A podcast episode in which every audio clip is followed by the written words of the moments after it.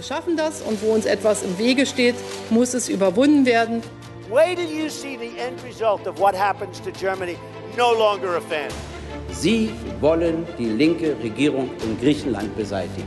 People are dying. This is serious. Maybe things have to get far worse before they get better. Herzlich willkommen, liebe ZuhörerInnen, zu einer neuen Folge Teller und Rand, dem Podcast über Außenpolitik aus linker Perspektive. Und auf der anderen Seite der Leitung in Leipzig ist Rob. Hallo Rob. Hallo Andreas. Diesmal sind wir ja nicht in Person zusammengeschalten, sondern tatsächlich mit ein paar Kilometer Entfernung. Ein paar hundert wahrscheinlich, ja.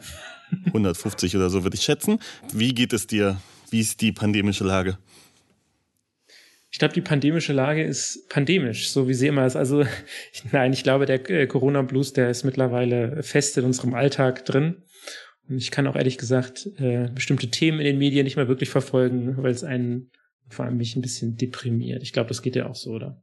Ähm, ja, wobei Nachrichtenjunkie bleibt Nachrichtenjunkie. Genau, und ich meine, das, was mich gerade ähm, im Atem hält, ist das, was dich und uns alle wahrscheinlich im Atem hält, nämlich der Blick an die Grenze zwischen Ukraine und Russland. Und da wollen wir, glaube ich, auch ein bisschen drüber reden. Ja, definitiv. Also heute, wir nehmen auf am äh, 9. Februar 2022. Gestern war äh, die neue deutsche Außenministerin Annalena Baerbock an der Grenze. Und ich glaube, die Bilder, die man dort bekommen haben, haben vielleicht auch nochmal Dinge in den Fokus gerückt, die wir vielleicht ein bisschen vergessen haben, nämlich dass diese besetzten Gebiete im, im, im Donbass, wie die Region heißt, um Donetsk und Luhansk, immer noch ein Kriegsgebiet sind, oder? was heißt immer noch, sie sind ein Kriegsgebiet. Und dort gab es halt jetzt Fotos, in denen die Außenministerin mit Stahlhelm und Schutzweste aufgetreten ist. Wahrscheinlich zu ihrem eigenen Schutz, weil wenn man so ein Kriegsgebiet besucht, dann macht das schon Sinn. Und die Frage, die man sich da stellen kann, ist das Propaganda oder ist es, also es soll halt auf jeden Fall Aufmerksamkeit erregen. Genau, aber finden wir das gut? Also ich habe viel Kritik von linker Seite gehört, dass das ja Kriegspropaganda wäre und so weiter. Und ich würde dem, muss ich ehrlich sagen, entschieden widersprechen. Ich denke, jeder Politiker und jede Politikerin, die in dieses Gebiet gereist wäre und auch reist, trägt diese Kluft, sag ich mal. Darunter, das hat man ja eindeutig gesehen, war sie zivil gekleidet. Es ist sowieso ein bisschen müßig, sich immer über die Kleidung von Politikern äh, zu unterhalten. Wir haben ja die Debatte auch diese Woche gehabt mit Olaf Scholz, der einen Pullover im Flugzeug getragen hat was ja scheinbar ganz Twitter aufgeregt hat. Aber insgesamt muss ich sagen, es ist ein gutes Zeichen, dass Annalena Baerbock vor Ort ist, weil sie damit was geleistet hat, was ich bisher jetzt von anderen Politikern und Politikerinnen nicht gesehen habe, nämlich tatsächlich eben dahin zu fahren, wo es weh tut, da wo die Not auch am größten ist, um sich ein Bild zu machen. Und das war natürlich ein kluger Schachzug einerseits und da kommt jetzt die Propaganda ins Spiel. Das erzeugt natürlich gute Bilder, das ist klar. Ne? Also eine Außenministerin, die aktiv ist, die auch sagt, ich gehe da hin, ich lasse mich da nicht abschrecken, auch wenn die russischen Soldaten nicht weit entfernt sind. Ähm, und gleichzeitig natürlich eben ist das auch ein, Zeichen, sie, sie guckt sich die Lage auch wirklich an und redet eben nicht nur. Das finde ich prinzipiell positiv. Da würde ich ihr keinen, keinen Vorwurf machen.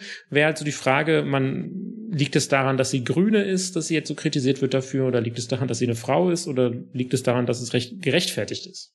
Ich würde das tatsächlich ein bisschen kritischer sehen als du, weil ich habe das Gefühl, die Frage ist, was möchte man erreichen und wo findet die Positionierung statt? Ähm, es gab ja ähnliche Bilder mit Robert Habeck vor der Bundestags und da hat dann Robert Habeck gesagt, er fände es gut, wenn wir Defensivwaffen in die Ukraine liefern würden.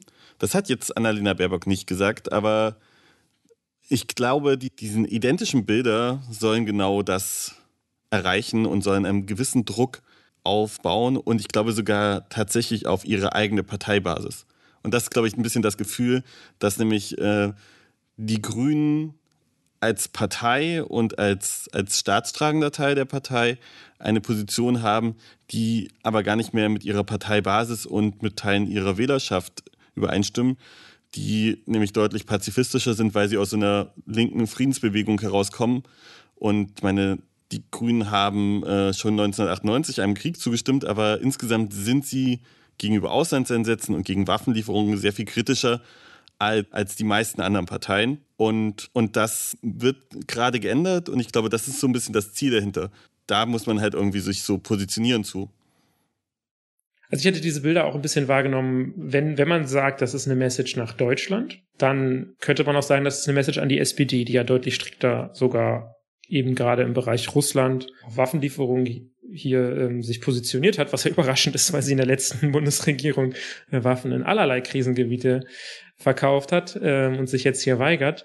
Auch wirklich sehr ideologisch, wie es äh, wie es scheint, besonders aus, auf Seiten von der Fraktion. Ähm, gibt da äh, Mütze nicht, der Fraktionschef, der ja bekannt ist, dass er eine eher russlandfreundliche Position fährt. Das ist natürlich auch die Frage, sendet sie hier eine Nachricht auch an die SPD vielleicht? Ich kann mir vorstellen, dass sie auch eine Nachricht an die USA und die EU sendet und sagt, wir senden zwar keine Waffen, weil das ist ja die äh, Position, die Deutschland momentan hat, aber wir wissen, was die Probleme sind und wir helfen eben auf andere Art und Weise. Das, so habe ich jetzt das erstmal nach außen interpretiert und nach innen, wie finde ich es interessant. Da habe ich gar nicht dran gedacht, dass sie ja vielleicht sowohl innerparteilich als auch Richtung SPD hier äh, auch irgendwie ein Thema setzt oder eine Position setzt und Druck aufbaut ich finde das halt spannend, weil es halt gleichzeitig diese anderen Bilder gibt, die natürlich aus Washington kommen. Wir aber auch gleichzeitig die Bilder von französischen Staatspräsidenten Macron haben, der am Tisch mit Putin sitzt. Gerade wird wirklich viel diplomatische Politik gemacht und ähm, ich hatte, glaube ich, heute auch eine Nachricht gelesen, dass tatsächlich Putin gesagt hat, dass er Entspannungssignale sieht an der ukrainischen Grenze Macron hat scheinbar auch zugesagt, dass es die finnische Lösung für die Ukraine geben könnte. Das finde ich spannend, weil wenn die Ukraine nicht am Tisch sitzt, kann man meiner Meinung nach zumindest keine Lösung für die Ukraine zusagen. Hm. Das ist ein bisschen auch ein Gewinn für Russland, wenn man die Ukraine nicht mit an den Tisch lässt. Finde ich auch immer ganz interessant, dass man das mal so betrachtet. Weil äh, das ist ja so ein bisschen das, was die Russland ja auch will. Man will ja die Ukraine ein bisschen entmündigen, sozusagen. Ja, genau. Also besonders will man ihnen ihre Staatlichkeit absprechen. Und das tut man dann in dem Moment. Also wie gesagt, ich, ich möchte diese Bilder insgesamt nicht zu positiv sehen. Gleichzeitig möchte ich natürlich auch nicht Russland aus dem Schussfeld nehmen, weil ich habe schon das Gefühl, dass die Aggression zum Thema äh, Ukraine auf jeden Fall aus der russischen Perspektive kommt. Warum Russland so handelt, wie es handelt, kann man dann noch mal, äh, glaube ich, diskutieren. Aber man kann ja erstmal sagen, aktuell geht es um zwei Staaten und da wird ein Staat eher angegriffen, das ist nun mal die Ukraine und ein Staat greift an, das ist nun mal Russland.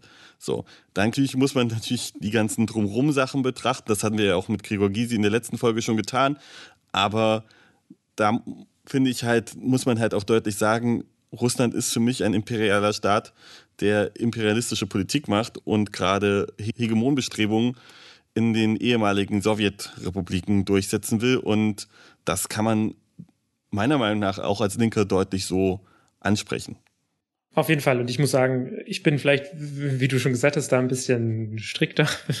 Also, wenn Russland eine Invasion in die Ukraine vornehmen wird oder würde, dann ist das etwas, was ich finde, die EU und auch die USA nicht hinnehmen werden und auch nicht hinnehmen sollten, weil die, die Ukraine ist ein Land, was sehr eng an die EU mittlerweile äh, gebunden ist. Es gab Dem Demonstrationen, die dieses Land ja durchaus demokratisch gemacht haben und freiheitlicher gemacht haben in den, in den letzten Jahrzehnten.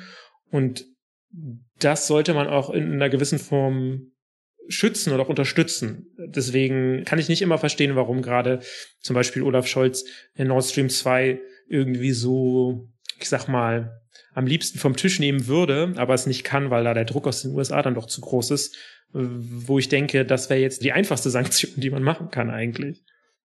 Ja, kann ich nachvollziehen. Also ich glaube, ich glaube, es wäre nicht ganz die einfachste Option. Ich glaube, das Problem, was durchaus dahinter steht, ist ja, dass Deutschland trotz dessen von russischen Gaslieferungen abhängig wäre. Und da müsste man sich dann halt ähm, darauf einigen, was man tut, wenn man das eine an die Hand nimmt, was man dann mit dem anderen tut.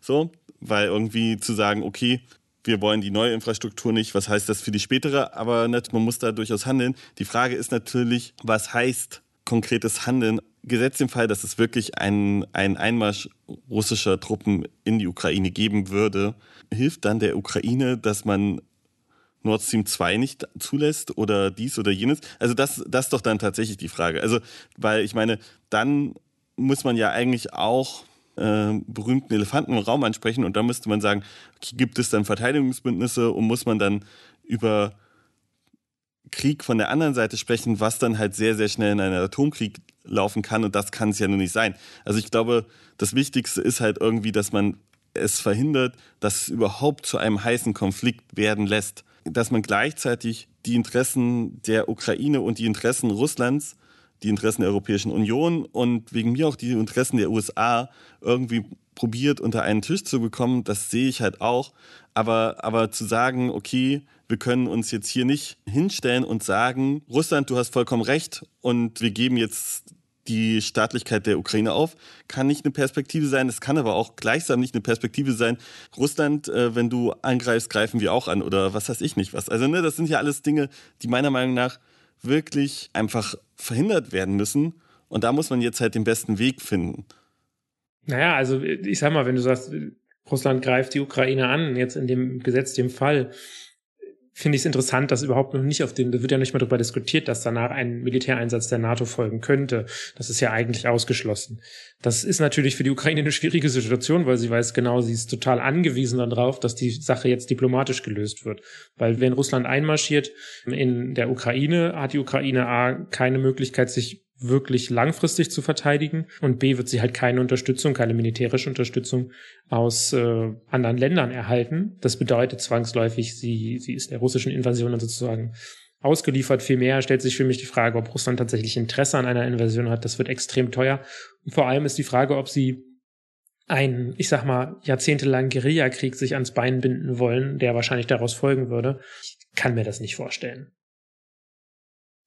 Ja, und das würde halt bedeuten, dass all diese ganze Geschichte eigentlich auch nur eine Showcase auch von russischer Seite ist. Genau, so dass das Russland dann etwas bekommt, was sie vorher nicht hatten, nur weil sie gedroht haben. Und das wäre auch problematisch. Genau, und deswegen wäre jetzt die Frage, ob man nicht vielleicht einfach, vielleicht hätten, müsste man es einfach übergehen. Also das wäre wär ja, ich meine, das ist jetzt gerade so ein bisschen der Move, den ich sehr, sehr spannend und gut fände, wenn wir wissen, dass das eine nicht passieren wird, dass es keinen regulären Angriff aus Russland heraus gibt, weil es sehr viele Gründe gibt, die dagegen sprechen würden, dass das passiert. So. Aber weißt du es bei Putin sicher? Und das ist, glaube ich, das Problem. Wir wissen es nicht ganz sicher. Und das macht es so schwierig. Putin ist auf eine gewisse Art und Weise sehr un äh, ja, unvorhersehbar in seinem Handeln, weil er eben auch ein Diktator ist. Ich weiß es nicht. Ich, äh, keine Ahnung, ich finde es halt sehr, sehr schwierig. Ich finde auch alle Positionen da sehr, sehr schwierig, wirklich alle. Ich finde es schwierig, Waffen irgendwo hinzuliefern.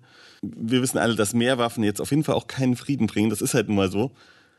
Und ich will halt nicht sagen, okay, wir müssen uns da militärisch einbringen auf eine gewisse Weise. Ich will aber gleichzeitig auch nicht den Menschen in der Ukraine sagen, ja, aber hey, ihr seid uns halt egal und ich will das Gleiche aber auch nicht für die russischen Menschen sagen. Und eigentlich wäre es interessant, was die Menschen aus diesen Ländern dazu sagen und nicht die PolitikerInnen.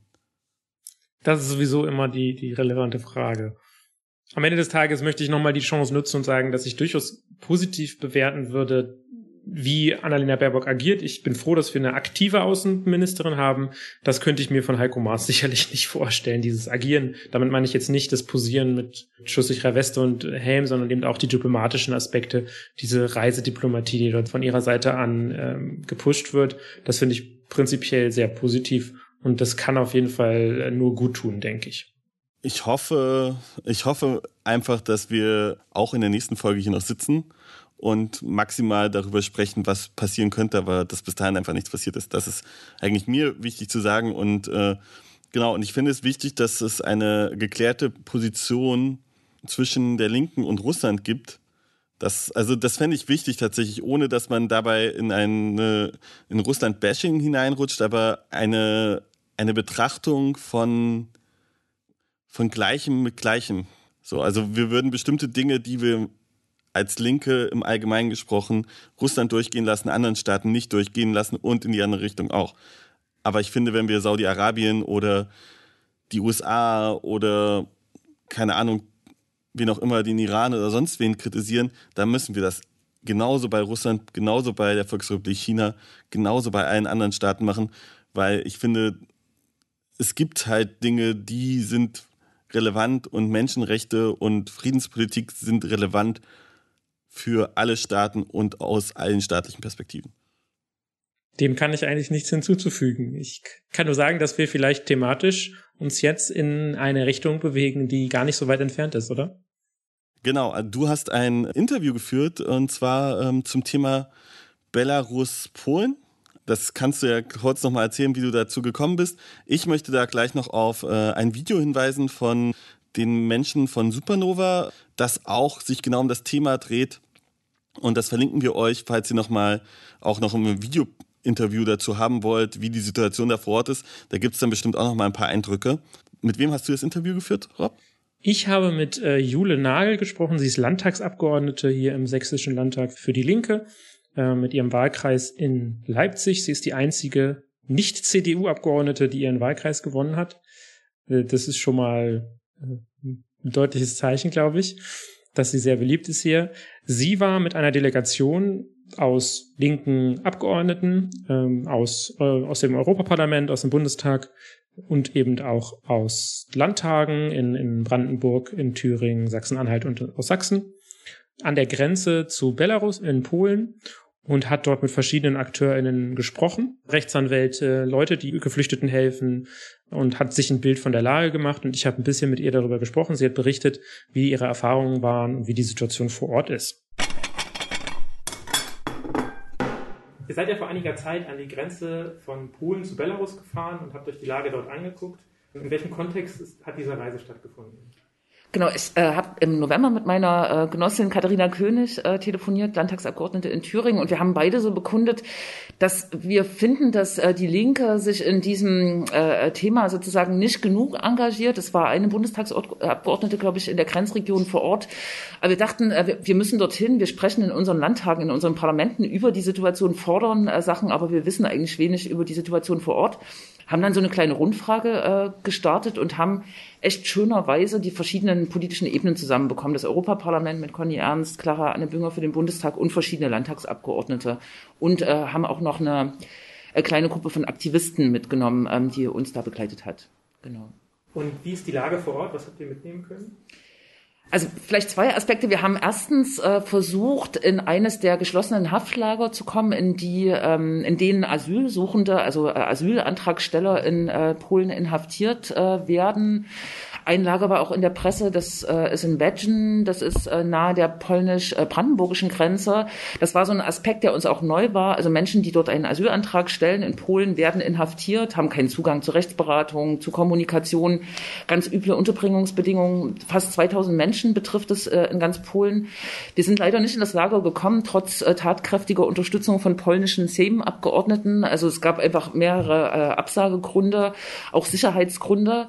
Trotzdem haben wir viel erfahren, sozusagen von Abgeordneten, einem grünen Abgeordneten, der schon mal Zugang zum Lager hatte. Äh, und das ist natürlich ein politisches Thema, was wir jetzt auch zumindest auf Europa- und Bundestagsebene mitnehmen, das zu skandalisieren. Es äh, verstößt gegen EU-Recht, Menschen zu inhaftieren, die eigentlich nur ihr Recht auf Asyl äh, wahrnehmen wollen. Das ist vielleicht einschlaglich. Wir haben viele, viele Gespräche mit NGO und äh, politischen Akteuren geführt und sind am letzten Tag, am, ja, am, am zweiten von drei, äh, zwei Tagen quasi, die wir voll da waren, dann ins Grenzgebiet gefahren. Äh, und nach den vielen Gesprächen in geschlossenen Räumen äh, mit Leuten, die uns die Lage erklärt haben, war das schon nochmal ein besonderer Moment, mit einer lokalen Anwohnerin dann in das äh, Waldgebiet äh, zu gehen, in die Sperrzone auch zu gehen, die Polen ja eingerichtet hat, äh, und dort ähm, zumindest die Umgebung wahrzunehmen, in der äh, Geflüchtete regelmäßig aufschlagen, vollkommen ermüdet, ähm, äh, äh, also eigentlich von, von Tod bedroht, wenn sie dort nicht aufgegriffen werden. Und für mich war das eigentlich das Highlight, äh, dort äh, auch von den äh, aktiven, normalen Menschen, muss man sagen, nicht irgendwie politischen Aktivisten, sondern von Menschen, die dort leben, äh, zu hören, dass sie sich nicht an die Regeln halten. Also dass sie in die Sperrzone gehen, obwohl es verboten ist, und dort Menschen rausholen, um Leben zu retten. Ne? Und das war so wow, das war ein großer Moment, ähm, weil äh, auch sozusagen wir eben Leute gefunden haben, die nicht jahrelang schon in politischen Strukturen aktiv waren, sondern erst im Herbst, als die Situation äh, 2021 eigentlich so akut wurde dort mit Flüchtenden, die dort ähm, sozusagen aufschlagen, äh, die es über die Grenze geschafft haben, die, die da einfach sozusagen aus ganz tiefen humanistischen Gründen handeln. Das war sehr beeindruckend. Das heißt, ähm, man hört ja in den Medien nichts mehr wirklich darüber, in den Mainstream oder wie man auch sagen will, in der Tagesschau läuft es nicht mehr. Ähm, kommen noch Flüchtlinge an regelmäßig dort? Also die Situation ist so, dass äh, hinter der äh, Grenze, wir sind nicht nach Belarus gefahren, das wäre eigentlich auch sehr spannend, ähm, noch circa bis zu 1000 Menschen festsitzen in einer Lagerhalle. Das sind die, die eben nicht äh, nach Hause geflogen wurden oder gedrängt wurden, nach Hause zu kommen und nicht äh, die, die es geschafft haben, über die Grenze zu kommen. Und allein in dem Grenzgebiet sind wohl auch noch ein paar hundert. Da haben wir wirklich keine gesicherten Zahlen bekommen. Aber ich glaube, in diesem Jahr sind so 350 Leute tatsächlich schon in den ersten Tagen des äh, Jahres 2022 angekommen. Also es gibt noch eine äh, Gruppe von Menschen und diese 2000 Menschen in den äh, geschlossenen Lagern, die da inhaftiert sind. Und für uns ist eine politische Konsequenz natürlich gewesen, diese Menschen müssen evakuiert werden. Diese anderthalb tausend, die da vielleicht in der Grenzregion noch festsitzen und eigentlich auch diese 2000, äh, die in geschlossenen Lagern sitzen, die müssen da auch rausgeholt werden. Zeigt sich da Bewegung in Polen, dass es vielleicht passieren könnte? Gibt es Kräfte in Polen, die sich dafür einsetzen? Also äh, wieder unsere Erwartungen haben wir wirklich ein breites Spektrum, sowohl ähm, an politischen Akteuren aus dem Parlament oder aus den Parlamenten und NGOs, sowohl äh, aus der juristischen Ecke, aus der äh, humanitären Ecke und eben aus dieser altruistischen Ecke äh, getroffen und es äh, gibt die Gruppe Granica, die 14 ähm, Organisationen vereint. Das ist sozusagen so eine Art Bündnis, äh, was dort agiert, auch sehr agil agiert, auch sehr optimistisch ähm, äh, agiert. Aber man, man, muss sagen, die Lage in Polen ist äh, sehr schlecht. Äh, Polen hat ja im letzten Jahr ähm, die Praxis der Pushbacks mit nationaler Gesetzgebung legalisiert, obwohl das gegen EU-Recht auch verstößt. Also Menschen zurückzuschicken, obwohl sie schon das europäische Territorium ähm, betreten haben, dann über die Grenze illegal zurückzuschieben. Ähm, da äh, schreitet die EU nicht ein, also nicht äh, ausreichend ein. Das ist natürlich ähm, ernüchternd. Äh, wir haben sozusagen jetzt gerade auf EU-Ebene durch die EU-Kommission vorgeschlagen, Sonderermächtigungen für die Grenzsituation, also ähm, Menschen ta tatsächlich festzuhalten in einem nicht, äh, in einem, einem Nicht-Status und dort ähm, Schnellverfahren äh, zu machen an der Grenze. Das soll jetzt legalisiert werden, auch im Vorgriff auf den Migrationspakt, der auf europäischer Ebene gerade breit verhandelt und auch kritisiert wird. Ähm, und wir haben jetzt aktuell nach unserer äh, Reise die Situation, dass der äh, Zaun, der ja auch zum Beispiel vom sächsischen Ministerpräsidenten ähm, gefordert wurde, gebaut wird. Also es wird ein 200 Kilometer langer Zaun äh, gebaut entlang der Grenze, fünf Kilometer, äh, fünf Kilometer, fünf, äh, fünfeinhalb Meter hoch. Also jetzt ähm, ähm, greift sozusagen nicht nur durch Rechtsakte die Abschottung, sondern auch materiell die Abschottung. Und das ist natürlich ähm, nicht besonders optimistisch oder nicht, nicht besonders positiv. Ähm, ihr habt ja in Polen dann entsprechend auch viele äh, Kräfte getroffen, die der Regierung wahrscheinlich kritisch gegenüberstehen, zumindest der Migrationspolitik in dem Bereich. Ähm, wie bildet sich die Opposition da? Äh, Gibt es da vielleicht auch Wege, äh, vielleicht bei der nächsten Wahl dann auch Veränderungen zu erreichen? Hm. Also tatsächlich ähm, sind äh, Menschen, die wir so getroffen haben aus dem NGO-Spektrum, auch Menschen, die schon die äh, Proteste gegen die Abtreibung vorangetrieben haben, die Proteste gegen die ähm, ähm, ja, politische Einflussnahme auf die Justiz ähm, äh, wahrgenommen haben. Also es gibt dort ein Oppositionsspektrum, aber wenn man äh, realistisch guckt, wir haben die zwei ähm, äh, link linkeren Parteien Rasem einerseits, ähm, die ja irgendwie auch nahe der Linkspartei vielleicht ist, äh, in Deutschland ähm, getroffen und die Nova Lewica, was eher sozialdemokratisch geprägt ist, die bilden eine Fraktion im, im polnischen Parlament, stellen aber nur zehn Prozent der Abgeordneten zusammen. Die haben aber trotzdem einen gewissen Optimismus ausgestrahlt. Äh, ich glaube, im nächsten Jahr sind äh, Parlamentswahlen in, in Polen und hoffen natürlich sozusagen, dass äh, diese Bewegung für Humanismus und für äh, Grundrechte, für Freiheitsrechte, für Menschenrechte sozusagen auch ähm, die parlamentarische Vertretung von linken oder linksliberalen Akteuren im Parlament dann äh, vergrößert. Ob das aufgeht, ähm, das äh, vermag ich nicht zu sagen. Wir haben ja sozusagen die, die positiven Akteure getroffen, waren da sehr überrascht, aber ob das jetzt wirklich die gesellschaftliche Stimmung in Polen abbildet, ich denke es nicht. Auch die lokale Aktivistin aus dem Grenzgebiet ähm, hat uns gesagt, dass sie eher zu einer Minderheit gehört. Ne? Und die meisten sind schon das Untätigsein ist viel, ähm, ähm, der, Großteil ruft dann aktiv zum Beispiel die Grenzpolizei, wenn äh, dort äh, Menschen mit einer anderen Hautfarbe rumlaufen. Ne?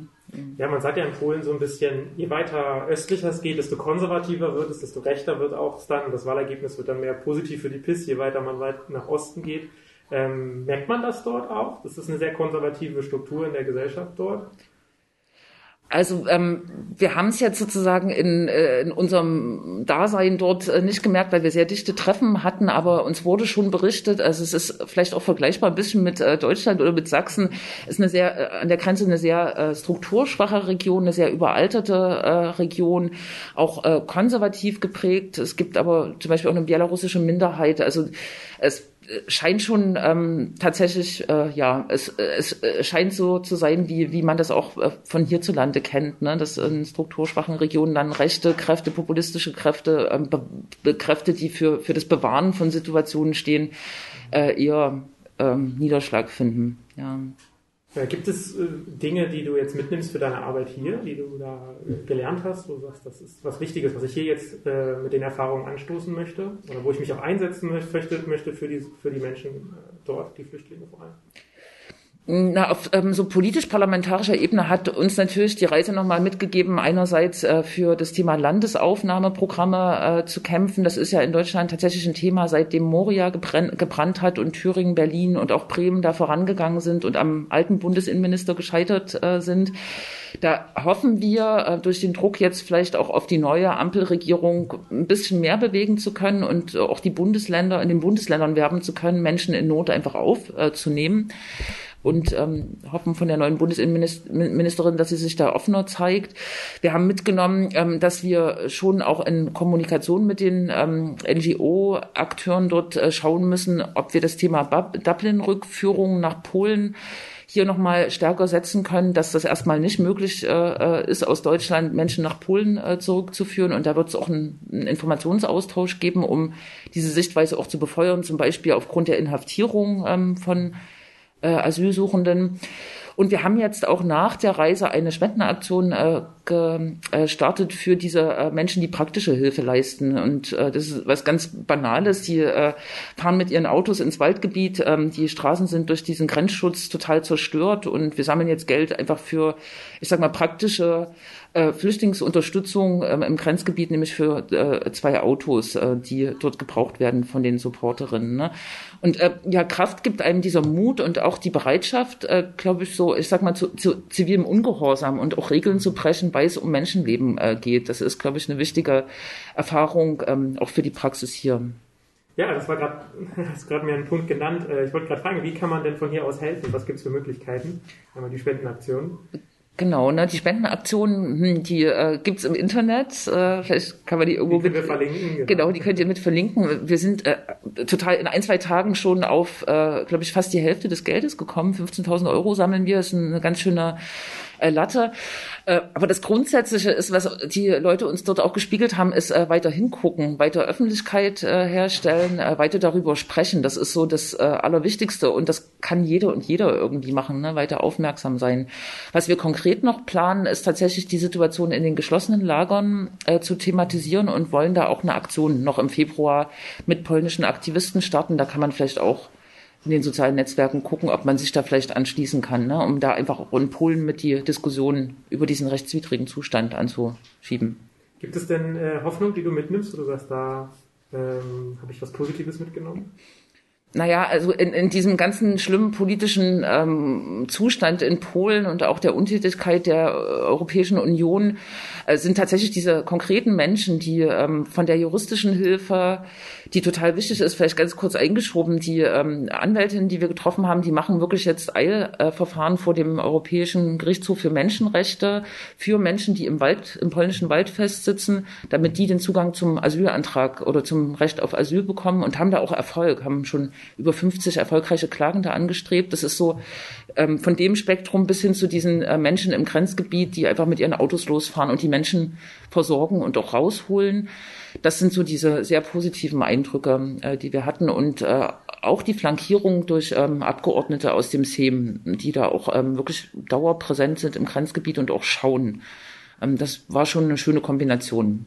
Auf jeden Fall gut zu hören, dass auch immer noch ein, ein Blick drauf geworfen wird und dass wir vielleicht alle auch nochmal immer dahin gucken sollten. Genau.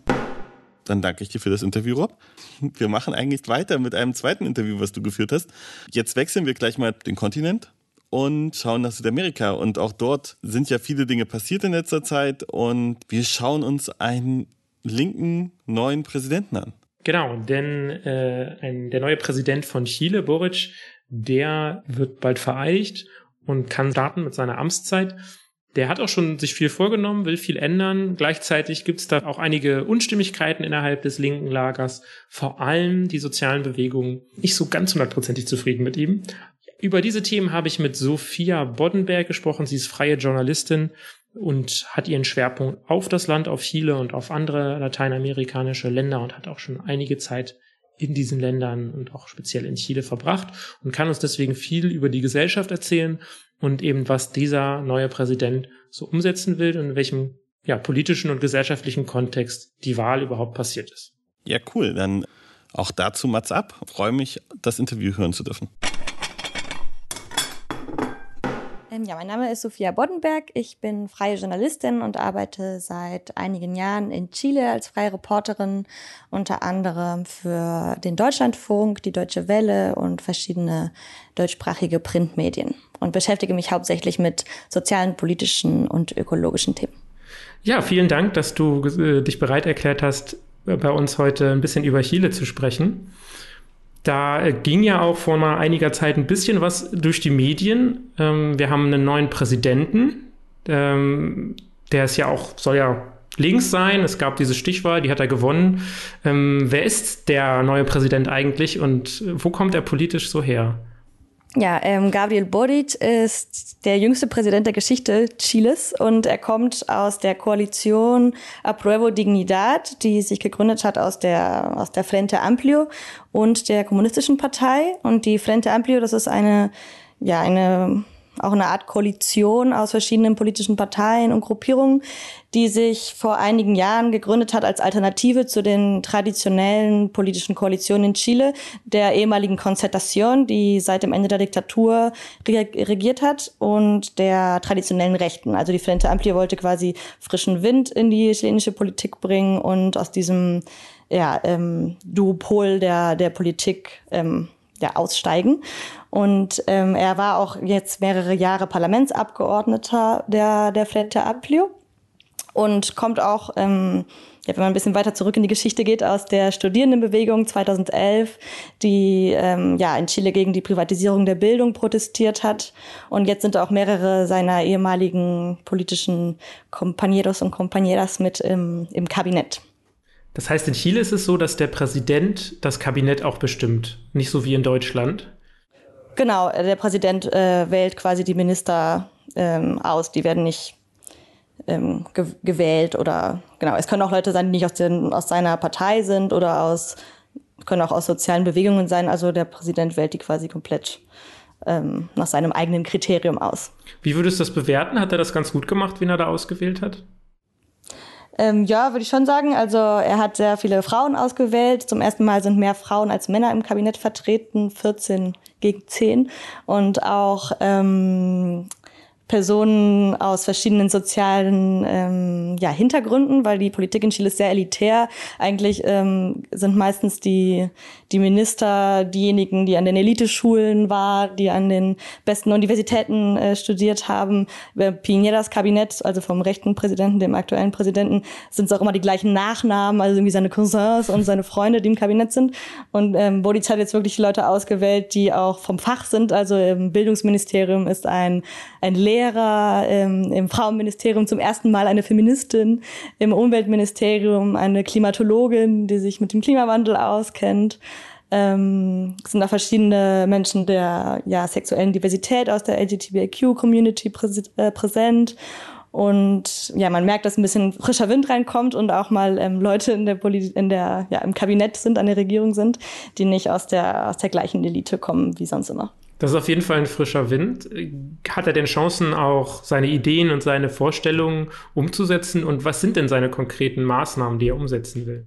Ja, also ich würde sagen, er möchte eine Art Sozialstaat aufbauen, also die sozialen Rechte garantieren, die in Chile momentan ja nach den Regeln des Marktes äh, ähm, funktionieren, also ähm, das Bildungssystem reformieren, das privatisierte Rentensystem, das Gesundheitssystem. Er möchte sich für Umweltschutz einsetzen, für mehr Frauenrechte. Ähm, das Problem ist aber, dass er keine Mehrheit, also seine Koalition, die Apruebo Dignidad hat, keine Mehrheit im Parlament und auch nicht im Senat. In Chile gibt es ja zwei Kammern momentan.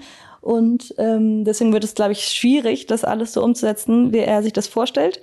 Gleichzeitig ähm, arbeitet ja aber auch der Verfassungskonvent an einer neuen Verfassung. Und ich glaube, davon wird auch ähm, stark der Wandel abhängen, weil viele Themen wie zum Beispiel die Wasserprivatisierung, auch die sozialen Rechte, ähm, ja grundlegende Dinge im politischen System und im Wirtschaftssystem im Verfassungskonvent momentan diskutiert werden. Und da werden, glaube ich, die tiefgreifenden Veränderungen stattfinden, die dann auch seiner Regierung noch mehr Rückhalt geben können und dann vielleicht ja auch in den, in den nächsten Regierungskoalitionen, die nach diesen vier Jahren kommen, ähm, vielleicht dann erst in, in ihrer ja, Tiefgründigkeit äh, umgesetzt werden. Es klingt so ein bisschen, als wäre der so eine lame duck. Als könnte er nicht wirklich das umsetzen, was er ähm, sich als Ziel gesetzt hat. Ja, also ich glaube, es wird schwierig, aber er ähm, versucht auch viele Allianzen zu bilden mit, ähm, mit der ehemaligen Konzertation, also dieser Mitte-Links-Koalition, die ähm, ja auch stark kritisiert wurde bei den, bei den Protesten, worüber wir bestimmt äh, gleich noch sprechen.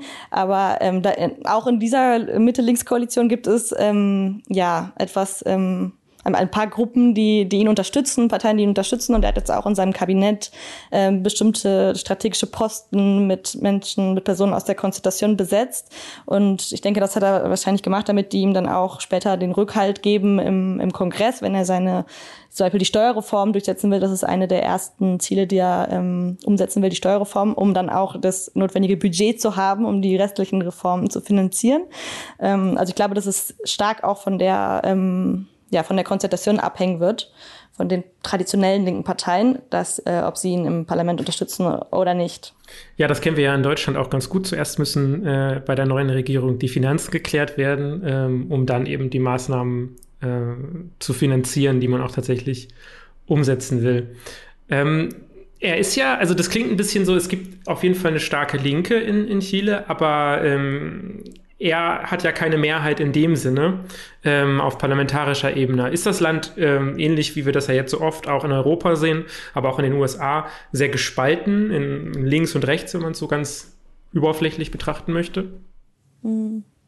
Ja, also ich würde sagen, die Spaltung ist vielleicht nicht so ganz links und rechts, sondern auch ähm, ja ähm, zwischen einer Elite und einer großen ähm, ja, Mehrheit in der Bevölkerung, die die unter dieser Elite leidet, also weil auch die, die Elite auch aus den linken Parteien das neoliberale Wirtschaftsmodell ähm, ja, verteidigt und auch ähm, verwaltet und noch vertieft hat in den letzten 30 Jahren. Darum, das war auch eine der, ja, einer der Protestrufe 2019. Ähm, es geht nicht um 30 Pesos, weil sie ja anfingen wegen den, dem, der Fahrpreiserhöhung der U-Bahn, sondern um 30 Jahre. Und ich glaube, dass ja viele Menschen ja, enttäuscht sind von der, von der, von den traditionellen Parteien, von dieser, ja, wenig demokratischen politischen Ordnung momentan, dass man einfach wenig teilnehmen kann. Und das hat man auch gemerkt bei den, bei den Wahlen zum Verfassungskonvent. Ähm, da sind nämlich sehr viele politische Kräfte ein, ja, gewählt worden, die nicht zu den traditionellen Parteien gehören, also eben aus den sozialen Bewegungen. Und ähm, das lag aber auch am Wahlsystem, äh, was jetzt bei den Parlamentswahlen äh, nicht das gleiche Wahlsystem hat. Deswegen war es wieder extrem schwierig für die ähm, Menschen, die nicht aus den Parteien kommen, gewählt zu werden. Und deswegen sieht das Parlament auch jetzt wieder so aus, wie es aussieht, weil eben ja eine große Mehrheit äh, der Bevölkerung gar nicht, also entweder auch gar nicht wählt, es wählen auch sehr wenige, oder eben nicht die Möglichkeit hat, in die politischen Institutionen einzutreten, um teilzunehmen an der, an der Politik. Da beschreibst du ja schon einige Problemlagen in dem Land, die ja dann 2019 ähm, eben mit einer großen Protestwelle, wie du sagst, wegen den 30 Pesos beim öffentlichen Verkehr, bei den U-Bahn-Preise waren das, glaube ich, die erhöht werden sollten. 30 Pesos sind äh, ja nicht besonders viel Geld, auch für uns aus unserer Perspektive gesehen. Ähm, vielleicht kannst du kurz beschreiben, aus welcher Situation sind diese Proteste entstanden? Ähm, was hat die Leute gestört? Ich, ja, ich würde sagen, die sind entstanden aus einer ja, Akkumulation von Wut über die soziale Ungleichheit in Chile, also es gibt eine extreme Einkommensungleichheit, aber die soziale Ungleichheit zeigt sich noch nicht, nicht nur am Einkommen, sondern auch ja in allen Lebensbereichen, also am Zugang zu Kultur, zu, ähm, zu Sport, zu öffentlichen Plätzen, zu Bildung, zu Gesundheit. Ähm, also alles hängt vom Geldbeutel ab, äh, auch die, die grundlegendsten Dinge eben wie die Gesundheitsversorgung oder ähm, ja, Bildung. Und ähm, ja, das hat die Leute einfach ähm, wütend gemacht. Das haben wir auch schon in den letzten Jahren gemerkt. Also das kam auch nicht von heute auf morgen, die, diese soziale Revolte 2019, sondern seit Jahren. Also ich bin seit 2014 in Chile und da äh, gab es auch wieder eine riesige Studierendenbewegung und es gab einfach so lange Proteste, also gegen alles, gegen das Rentensystem, gegen das Bildungssystem, gegen die Wasserprivatisierung. Also es wird seit Jahrzehnten protestiert und dann ähm, hat quasi diese Fahrpreiserhöhung das fast zum Überlaufen gebracht, aber auch nicht nur die Fahrpreiserhöhung, sondern wiederum die Reaktion der Politik, also der rechten äh, Politiker in diesem Fall, auf die auf die Proteste gegen die Fahrpreiserhöhung, weil sofort Polizei eingesetzt wurde. Es wurden Menschen angeschossen, ähm, verprügelt und ja, ähm, das hat die Leute halt einfach ähm, wütend gemacht und dann dazu geführt, dass, dass monatelang protestiert wurde und recht schnell die Forderung äh, nach einer neuen Verfassung ähm, laut wurde. Ja, ich wollte gerade sagen, danach, äh, das war ja auch irgendwie, auf eine gewisse Art und Weise war das ja auch erfolgreich. Das heißt, es gab diesen, es entstand ja dann der Verfassungskonvent, beziehungsweise erstmal eine Volksabstimmung, richtig? Genau, und da hat auch Boric eine wichtige Rolle gespielt, weil am 15. November 2019, ähm, als quasi die Proteste gerade auf ihrem Höchstpunkt waren und wirklich im ganzen Land Barrikaden brannten und die Regierung einfach keine Hand, keinen Handlungsspielraum hatte, ähm, haben sich ähm, ja, Abgeordnete des Parlaments und äh, Politiker der Parteien zusammengesetzt und einen Vertrag für eine neue Verfassung ähm, ausgearbeitet, in der festgelegt wurde, dass es erst ein Referendum geben sollte, in dem abgestimmt wurde, neue Verfassung ja, nein und ähm, welches Organ die ausarbeiten soll, also ein komplett aus ähm, Bürgern, Bürgerinnen gewählter Konvent oder einer mit Parlamentsabgeordneten. Und ähm, ja, bei dem Referendum haben dann 80 Prozent für eine neue Verfassung gestimmt. Aber Bodic wurde auch von sozialen Bewegungen dafür kritisiert, dass er dieses Abkommen äh, mit der Regierung von Piñera abgeschlossen hat, äh, ohne Garantien für die Verfolgung der Menschenrechtsverletzungen zu fordern zum Beispiel und ohne auch die Menschen der sozialen Bewegungen oder der, der Nachbarschaftsversammlungen, die während der Revolte gegründet wurden, mit einzubeziehen. Also es war quasi wieder ein Vertrag zwischen den politischen Parteien, die ja eigentlich auch zu den Protesten hm. geführt hatten, also weil viele Leute ja eben sich nicht durch diese Parteien repräsentiert gefühlt haben, aber wurden dann, es wurden dann wieder viele Menschen ausgeschlossen und das wird auch bis heute noch äh, nachgetragen von ähm, ja, von vielen Menschen, dass er sich da quasi mit an den Tisch gesetzt hat mit der Regierung von, von Piñera. Aber ähm, letztendlich wurde eben ähm, ja, für die neue Verfassung gestimmt. Ein Verfassungskonvent tagt seit, seit Juli letzten Jahres und arbeitet gerade die neue Verfassung aus. Äh, das heißt, die, die sozialen Bewegungen und auch ja, die, der Teil der Bevölkerung, der sie repräsentiert, hat am Ende ihn aber dann trotzdem, obwohl es Kritik gab, unterstützt bei der Wahl. Genau, ich glaube, das lag auch daran, dass eben der, ähm, der andere Kandidat, José Antonio Cast, ein Rechtsextremer ähm, antrat bei der Stichwahl, was dazu geführt hat, dass äh, ja, also die Gefahr, die dieser Rechtsextreme darstellte, so groß war, dass dann auch die sozialen Bewegungen, die sich vielleicht in, unter anderen Umständen nicht hinter die Frente Amplio und hinter Bullis gestellt hätten, gesagt haben, wir müssen Bullis unterstützen, weil wenn Cast gewinnt, dann ähm, ist quasi alles in Gefahr, also äh, unsere Rechte, äh, der verfassungsgebende Prozess, ähm, weil Kast auch gegen die neue Verfassung war und ja auch teilweise in seinem Programm Dinge hatte, wie dass Linke verfolgt und äh, verfolgt werden sollten und in, in Protestsituationen in ähm, ja, wie heißt das, Haftierungszentren eingeschlossen werden sollten und solche Dinge. Äh, und deswegen haben sich eben die sozialen Bewegungen letztendlich hinter Bolis gestellt bei der Wahl. Aber ich glaube, jetzt während der Regierung wird, äh, ja, wird es schwierig für ihn werden, weil er eben viel Druck auch ähm, ja, aushalten wird müssen von den sozialen Bewegungen, denen vielleicht die, die Veränderungen nicht schnell genug gehen oder nicht radikal genug sein werden. Und da wird er auf jeden Fall ähm, ja, viel auch verhandeln müssen mit den Bewegungen, die ihn ja unterstützt haben und ihm auch zum, zum Wahlsieg äh, verholfen haben. Was sind das für Bewegungen, äh, die sich ja jetzt gebildet haben über die, die letzten Jahre und was macht sie so stark?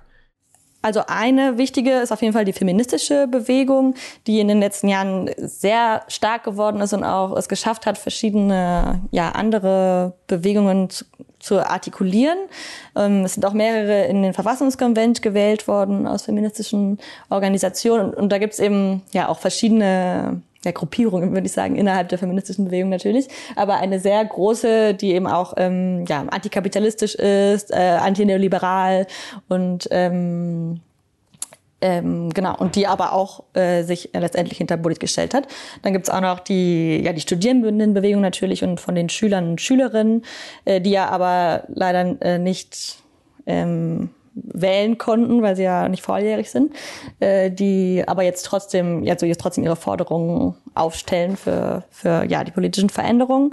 Die Bewegung gegen das privatisierte Rentensystem, Nummers AFP, die Bewegung ähm, gegen die Wasserprivatisierung, da gibt's auch mehrere Organisationen, die indigenen Bewegungen natürlich, die Mapuche und auch die anderen indigenen Völker ähm, ähm, haben auch ihre eigenen politischen Bewegungen natürlich. Ähm, überlege gerade, was gibt's noch? Die Lehrer und Lehrerinnen, auch äh, verschiedene Bewegungen aus dem Kranken, ähm, Krankenhauspersonal, aus dem Gesundheitssystem. Das ist ja schon eine sehr breite, ja, breite Spanne der Gesellschaft, die da repräsentiert wird. Das bedeutet, dass es ja viel Wucht da auch mitkommt.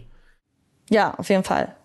Auch, ähm, was ich gerade noch vergessen habe, die Umweltbewegung natürlich. Also weil Chile ja auch sehr stark in den, leidet unter dem ja, extraktivistischen Wirtschaftsmodell in den verschiedenen Teilen des Landes, wo im Norden zum Beispiel der Bergbau ähm, stark präsent ist und die Leute unter der Wasserverschmutzung, Luftverschmutzung leiden. Im Süden ist die Forstindustrie mit den Monokulturen, äh, im Zentrum die, das Agrobusiness mit den Avocado-Plantagen, äh, die das Wasser aufbrauchen. Also im ganzen Land erlebt man auch sehr stark äh, ja, die Umweltfolgen von diesem ausbeuterischen kapitalistischen, extraktivistischen Wirtschaftssystem. Glaubst du, dass die, ich sag mal, die Kombination jetzt aus diesem neuen Präsidenten und der neuen Verfassung, die dann äh, sich ja gerade ähm, entwickelt oder bestimmt wird, dass das dieses Land wirklich von Grund auf verändern kann und zum Positiven?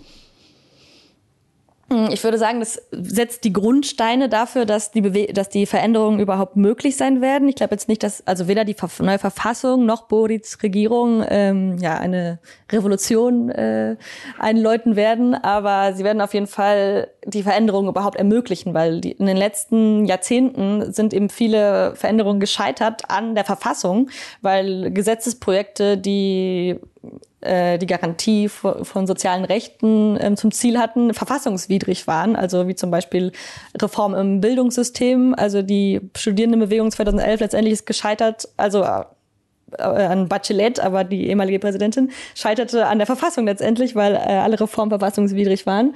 Und ähm, deswegen glaube ich, dass die neue Verfassung erstmal ja einen, einen neuen Horizont eröffnet, damit in den nächsten Jahren äh, die Veränderungen überhaupt möglich sein werden durch neue Gesetze oder ja auch vielleicht auch andere andere Politiker, wer weiß, was wie die nächsten Wahlen aussehen in vier Jahren oder in acht Jahren vielleicht auch.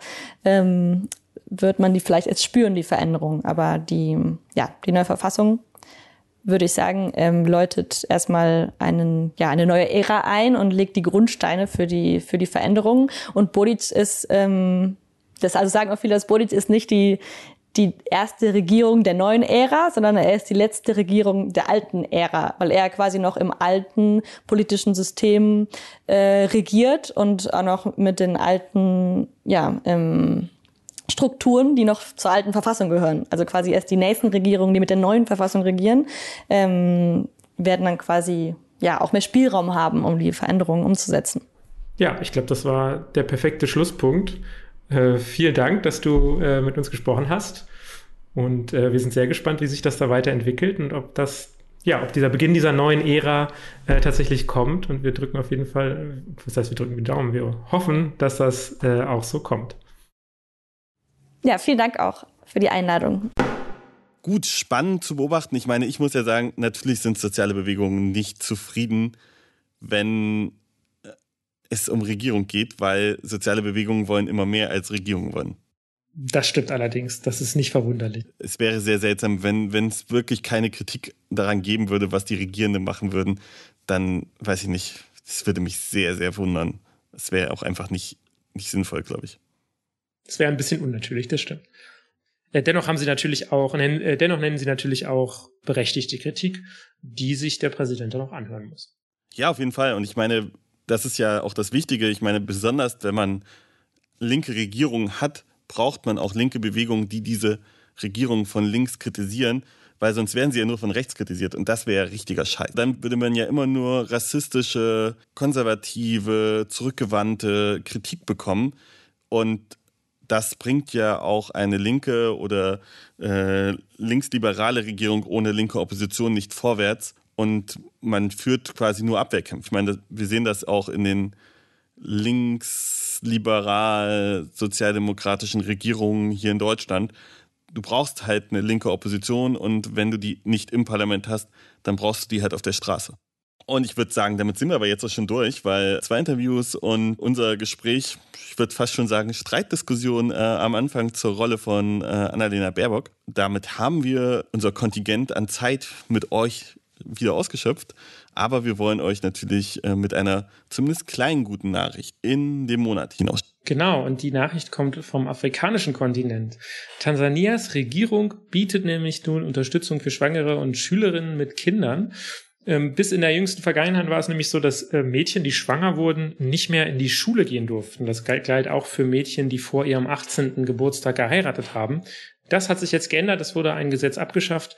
Das bedeutet, das Verbot gilt nicht mehr und schwangere Frauen und junge Mütter dürfen nun auch in die Schule gehen und damit haben sie einen direkten Zugang zu Bildung, was dann auch für die Zukunft der Familie und der Kinder auch natürlich ganz wichtig. Fortschritte auf dem afrikanischen Kontinent in allen möglichen Situationen sind natürlich sehr, sehr wichtig. Ich hoffe, dass wir in der nächsten oder übernächsten Folge uns auch mal wieder dem afrikanischen Kontinent äh, widmen können. Und freue mich, äh, freue mich darauf und freue mich darauf, mit dir, Rob, dann wieder darüber reden zu dürfen.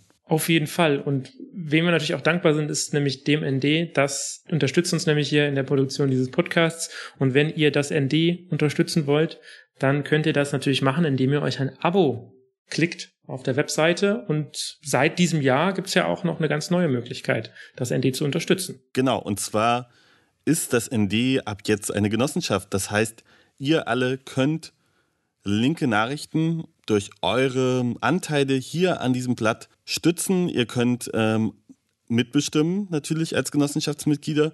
Und ihr könnt dafür sorgen, dass es weiterhin linke progressive Nachrichten aus einer Perspektive des NDs gibt und auch an den Prozessen, die im ND passieren, quasi mit teilhaben. Und dazu fordern wir euch natürlich gerne alle auf.